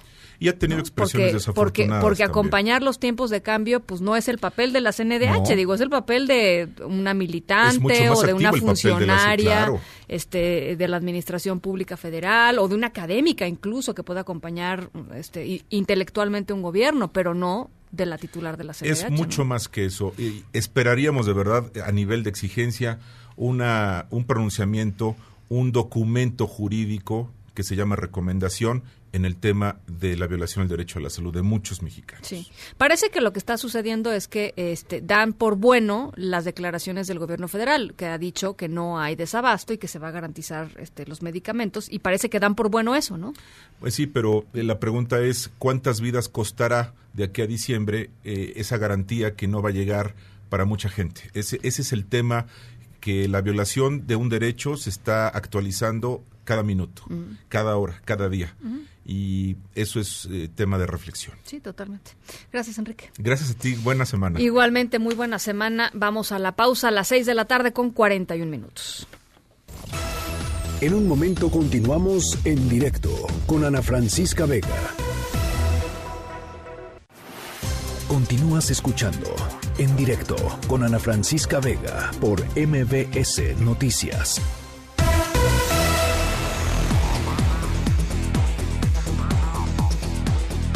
La desaparición de una de una mujer policía, em, eh, Ángela Rosas, adscrita a la Secretaría de Seguridad Ciudadana de la Ciudad de México, eh, es, ah, obedece a un tema delictivo, eh, no, no a un tema de cuestiones familiares, en fin, ese es un tema, ese es un asunto que tú has seguido muy de cerca, Juan Carlos Alarcón, te escuchamos, platícanos esta historia. Así es, eh, gracias Ana Francisca, muy buenas tardes. La desaparición de la policía Ángela Rosas adscrita a la Secretaría de Seguridad Ciudadana de la Ciudad de México, obedece a un tema delictivo y no por cuestiones de placer, por lo que solicitó medidas de protección a su persona y su familia ante la Fiscalía General de Justicia del Estado de México. La madre de la uniformada Leticia Chávez explicó que a su hija se la llevaron y días después fue localizada en Cancún, Quintana Roo. Explicó que su recuperación y traslado a la capital fue posible con la colaboración y apoyo de la dependencia para la cual presta sus servicios.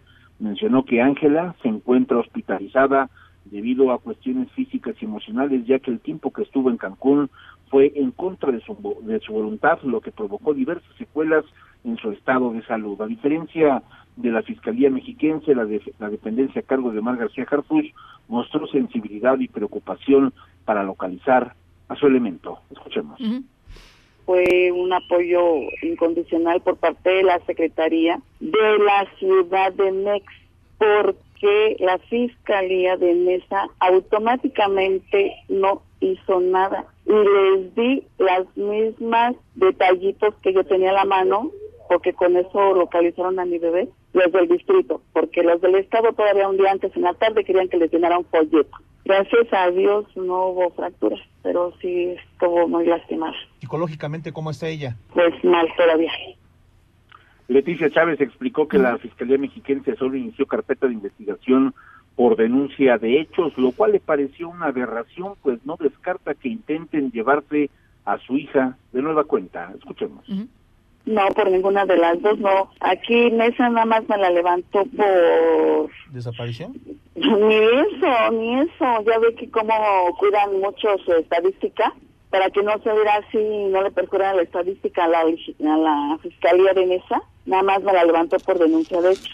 Pues digo, me la, se la llevaron ocho días que no lo vuelvan a hacer, ¿no? Tan fácil. La policía asignada al sector Aragón permanecerá internada para recibir atención médica y psicológica, ya que fue víctima de un delito que la Fiscalía Mexiquense y la Fiscalía de Quintana Roo deberán aclarar en breve. Y ese es el reporte que tengo. Muchas gracias, Juan Carlos. Pues seguimos pendientes de este caso. Claro que sí, estamos al pendiente. Te mando Muchas un abrazo. Gracias. Igualmente, bye. En directo con Ana Francisca Vega.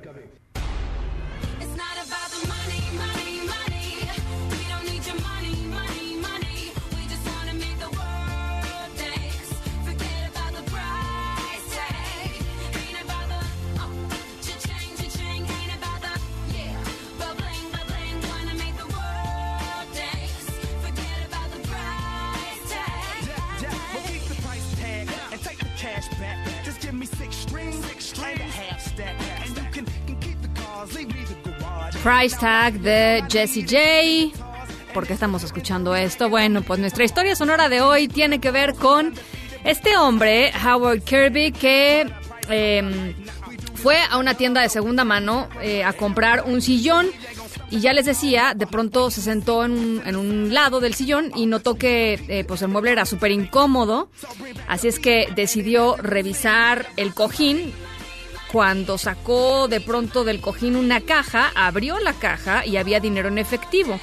Eh, el hombre, muy sorprendido por, por el hallazgo, y ahí les va cuánto eran, eran el equivalente a 800 mil pesos, o sea, no era cambio, ¿no? No eran, no eran 300 pesitos, no, no, no, eran algo así como 800 mil pesos. Bueno, pues regresó a la tienda este, este señor, a pesar de que su abogado le dijo que no tenía la obligación de regresar el dinero, pues finalmente él había comprado algo y adentro pues había dinero, no tenía la obligación legal de hacerlo.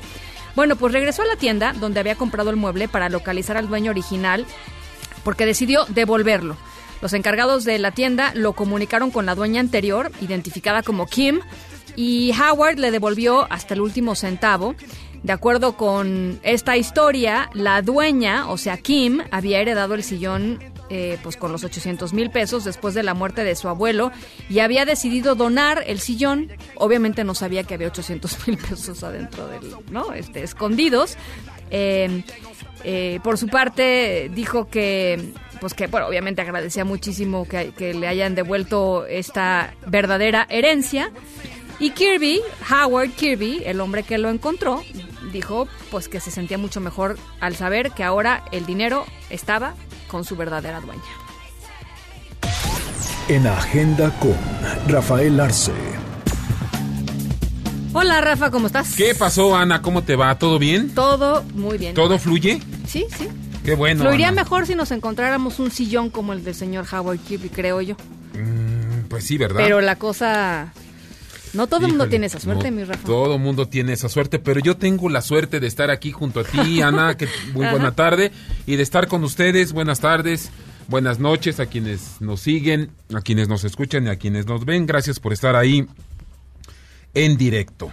Ana, pues eh, te comento que se ha confirmado ya el primer caso de coronavirus en, la re- en, en Alemania, esto en la región de Baviera, en el sur de este, de este, de este país europeo. Estamos, por supuesto, al pendiente, Ana, de cómo va fluyendo precisamente este virus eh, y por supuesto de, de, de los mexicanos que están allá en China casi casi clamando, bueno, por lo menos este No, bueno, mexicano, eh, pero eh, están, en redes Están pidiendo, por favor, sáquenme de aquí. Exactamente, en redes vemos que oren por nosotros, ayúdennos a salir y demás. Y otros países ya mandaron aviones, ¿por qué no nos mandan ustedes algo para poder salir de acá?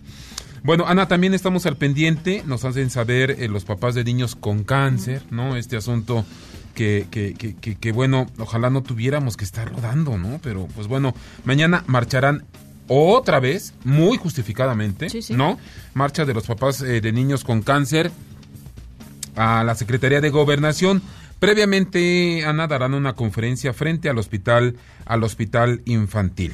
Oye, Ana, eh, pues mañana eh, debería de ser pregunta para en la mañanera, que por cierto, tu presidente, bueno, nuestro presidente, ¿no? Todos los mexicanos, López Obrador quiere como que, que se le metió ahí la cosita de dar mañaneras los sábados y domingos para hacerle frente a los detractores, ¿no? Pues bueno, estamos Yo creo que de esperando. lunes a viernes ya más. Yo, por, por, por favor, ¿no? Porque además los fines de semana, de todas maneras, hay discursos a, a todos los lugares a los que va, ¿no? Exactamente, Va- va- va de pues es como una conferencia, ¿no? Bueno, entonces yo considero, Ana, que pues mañana tendría que ser pregunta para el presidente López Obrador, pues ¿qué les dio de comer ahorita a los gobernadores priistas que le dijeron, sí señor, ¿no? Como dijeran de mi pueblo, sí señor, sí, ¿no? Sí señor, sí al INSABI, al Instituto eh, em, de, de Bienestar, al Instituto Nacional de, Bienestar, el- de, de salud para el bienestar. de salud para el bienestar, muchas gracias. Pero los priistas le dijeron Adelante. sí, ¿no? Bueno, quien le dijo que mm, mm, eso como que es imposible y que sea gratuito ya en diciembre, pues fue el ex rector de la UNAM, Mm. ex secretario de salud, José Narro, se los acaba de decir hace un ratito a los perredistas en su plenaria, allá en San Lázaro, Ana. Ahí viene otro frente, ¿eh? ahí viene otro frente, Andrés Manuel López Obrador, eh, José Narro, que de suyo ya traen ahí mm, un, un- pique. Oye, Ana, estamos al pendiente de la Prepa 9 de la Universidad Nacional Autónoma de México. Mañana las autoridades van a hacer esto. Van a tocar la puerta de la Prepa 9. Vamos a leer la respuesta a su pliego petitorio, ¿no? De quienes la tienen tomada hace dos meses y medio. Y el miércoles, quienes la tienen tomada, pues darán su posición de eh, su decisión si entregan o no esta escuela. Quienes ya están hartos Pues de son no los entrar, alumnos, ¿no? exactamente, Pues oye, exactamente. imagínate ¿no? perder el, el año por, por, por esto. Exacto. Este, a ver, sobre todo si hay... eh, uf, si hay avenidas de diálogo, ¿no? Yo creo que sí hay formas de que, de que efectivamente se solucionen los, las exigencias de Sí. basta el acoso sexual, todo Eso, eso, ¿no? Yo creo eso. que, yo creo que si hay voluntad, pues tendría que haber clases. A ¿no? eso iba. y Yo estoy seguro que los alumnos de afuera están, están eh, coinciden con los de adentro en cuanto a que termine el acoso. Totalmente. ¿No? Por supuesto. Oye, Ana, pero ya realmente de lo que tenemos que estar verdaderamente atentos es a esto. Ya llegaron sus ricos y deliciosos tamales oaxaqueños. Ya se acerca, Ana, ya se acerca, Acérquese seguramente. Ah, del día de la Candelaria. Oye, sí, comiste rosca, te salió ahí el niño Dios o muñequito, como tú quieras llamarlo. Bueno, te quiero comentar que esto no es de a gratis. Eh, la Feria del- de los Tamales inicia mañana. Mañana en el Museo Nacional de las Culturas Populares en Coyoacán, para quienes tienen que pagar la apuesta. Aquí, por supuesto, nuestra jefa de reacción, Karime, traerá los tamales ella, ya a ¿no? partir Fue de ella. mañana, así es. Y esto termina el lunes 3 de enero. El lunes 3 de enero, puente, anuncio. Febrero, que- el ¿de lunes qué 3 de febrero. Ah, ya, sale. Gracias, buenas noches. No, bueno, Puente. No vengo. Nah, sí vengas. gracias, Rafa. No, gracias a ti, Ana. Las seis con 55 nos vamos a nombre de todos los que hacen posible este espacio informativo. Gracias por acompañarnos en este arranque de semana. Yo soy Ana Francisca Vega. Quédense con Gaby Vargas y después ya saben, charros contra gangsters. Pasen buena noche y nos escuchamos mañana. MBS Radio presentó En directo. En directo. Con Ana Francisca Vega. Por MBS Noticias. Este podcast lo escuchas en exclusiva por Himalaya. Si aún no lo haces, descarga la app para que no te pierdas ningún capítulo. Himalaya.com